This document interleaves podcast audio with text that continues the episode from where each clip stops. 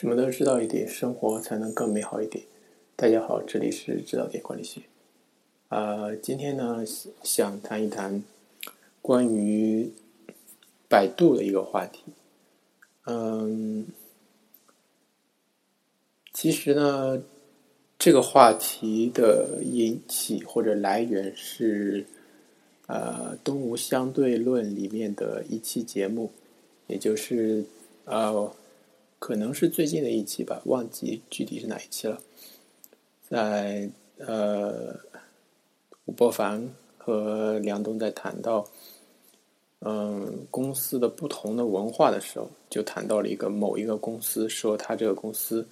虽然之前那个企业做的很大，但是现在啊，老板周围围绕着的都是一帮阿谀奉承之徒。嗯，所以导致这个公司没有办法听得这个公司的创始人，呃，没有办法听得进去别人的意见。嗯，然后呢，这个公司自己所推崇的那种工程师文化，嗯，就彻底的崩溃了。嗯。在去网上看知乎上的一个帖子，呃，是关于他问大家原来的，他问那些原来的百度员工为什么要离开百度的时呃时候，大家都不约而同的谈到一个原因，就是，嗯，之前公司和现在公司的一个变化，在这些原来的员工的眼里呢。之前的百度是一个呃非常有上进心的、非常与众不同的这么一个企业，可以说它是以谷中国的谷歌为目标的。你可以看到它的从不管从员工待遇、从企业文化，还是从呃公司的设施的建设上，呃员工的待遇最自不用说，它是中国当时 IT 界最一流的，嗯。企业文化呢是和谷歌差不多的工程师文化，也就是有那么一群，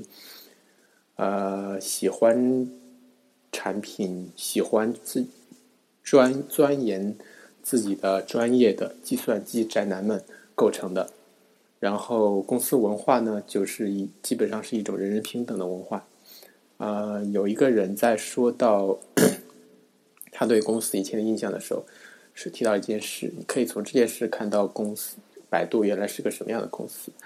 呃，当他和他的同事去坐电梯的时候，呃，进来了一个黑呃黑黑瘦小小的黑黑的一个人，呃，可当然可能他并不黑，他只是有一个这么印象。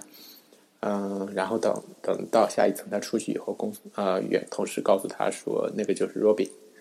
啊，Robin 就是。公司的创始人李彦宏，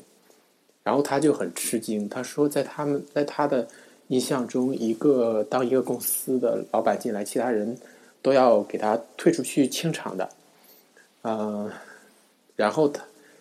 他还经常看到，就是 Robin 在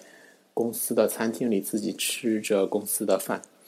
可见他们当时的文化是多么一种，啊。平等的一种善意的一种充满积极向上的一个文化，然后就说，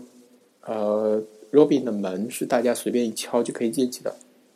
而且他的公司，呃，他在百度参加了许多原来在大学里面没有参加的社团，啊，就感觉玩玩的很开心，而且工作也很开心。但是呢，渐渐的公司发生了变化，公司开始扩大了，开始要求。啊，KPI 了，也就是关键指标的啊考核。当他在想去做一件事的时候，如果这件事不符合老板，呃，不符合，比如说这事能给我们带来公司带来什么利益？呃，其实当一个很一个很好的项目一开始处于成长期的时候，很可能是带不来任何利益的。所以在这种 KPI P KPI 至上的公司文化的主导下，像这样的良好的项目就一个个被夭折。所以我们可以看到，导致了百度今天的这么一个困境。嗯，先说一下百度目前的困境。嗯，百度现在的困境是这样的：它在呃 PC 的页面的搜搜索上，嗯，它的份额在不断的被三六零所蚕食。当时三六零要推出搜索的时候，百度实际上对它是不屑一顾的，因为他们是呃，事实上在中国已经形成了一种垄断的地位，呃，它。可以借助某种力量，比如说屏蔽关键字的搜索，来达到呃打压竞争对手的目的。但是呢，我们可以看到三六零凭借着它在浏览器项目上的三六零浏览器的这么一个广泛的应用，呃，很强势的切入了搜索这个市场，占据了百分之二十的份额。到今天，而且他们还在继续。想扩张，嗯，大概今年的目标是要到百分之三十，所以说，呃，百度不得不产生恐慌，而且呢，在现在这么一个移动互联网时代呢，百度又是起了个大早，却赶了一个晚集，也就是说，他之前李彦宏是实际上是意识到这么一个问题，也就是移移动互联时代中，呃，将。大兴起到手机页面的搜索将越来越重要，嗯，也就是说，格格调它搜索引擎霸主这个地位命的，不仅仅是 PC 上的竞争对手，而且更重要的可能还是手机上的竞争者。所以呢，他就你可以看到，他做手机客户端和其他的一些相关产品是。很早的，但是呢，你可以去看一下它的产品，可以说是虽然说他们号称是推出十四款用户量过亿的产品，但是呢，其实没没有一款所谓的产拳头产品，像阿里的支付宝和呃腾讯的。微信这样的拳头产品，没有一样我们是离不开的。就算是最有年用户粘性的百度地图，也是经常被人诟病的。就以我个人的经验来举例的话，在我用百度地图的时候，就是去去到某个地方的时候，经常被他就是误入歧途，就走着走着就被他带到一个呃很错误的地方去，就是他自己的技术实际上并不过硬的。这其实是。一个很不可思议的问题，就是说，百度在目前这么一个垄断的地位下所做出的事情呢，却是做什么什么不成功。嗯，而且呢，你从他所投资的这些企业也可以看到他目前的困境，就是相比阿里和。腾讯另外两大巨头不是说当今中国的互联网是有三大巨头吗？所谓的 BAT、百度、阿里和腾讯呢？另外两个巨头所投资的项目呢是投什么什么，呃，成功投什么什么赚钱。而百度的项目呢，你可以去看一下它的呃那个投资项目的项目表，基本上是成功的项目是凤毛凤毛麟角。比较典型的一个例子呢，就是之前投资的九幺啊市场。九幺市场，手机 APP 的这么一个市场，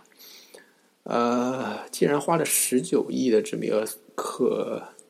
可能是一个天价的数字，就是已经溢价好多倍去收购了。但是，我我起码现在看起来，九幺市场，呃，在与豌豆荚的这么一个竞争上是处于劣势的。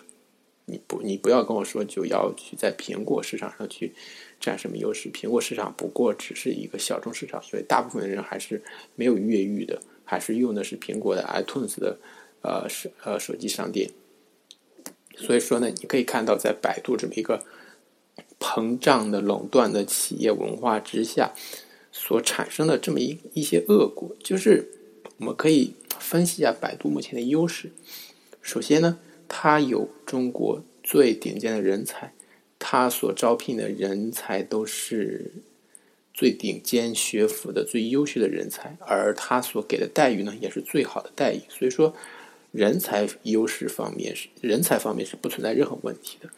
第二呢是资金优势，它现在的估值已经呃市值已经到了五百多亿，而且估计现金呃储备也是很多的。你可以从它投资公司的大手笔上可以看出。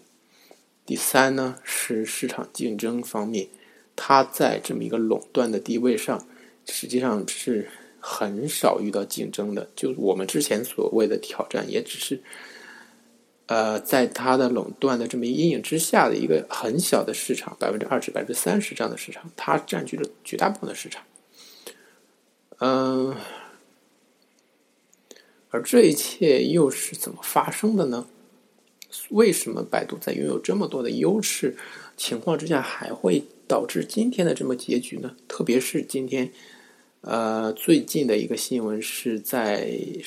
手机端的 UC 浏览器，也就是我们中国人经常用的手机浏览器，上它和 UC 浏览器和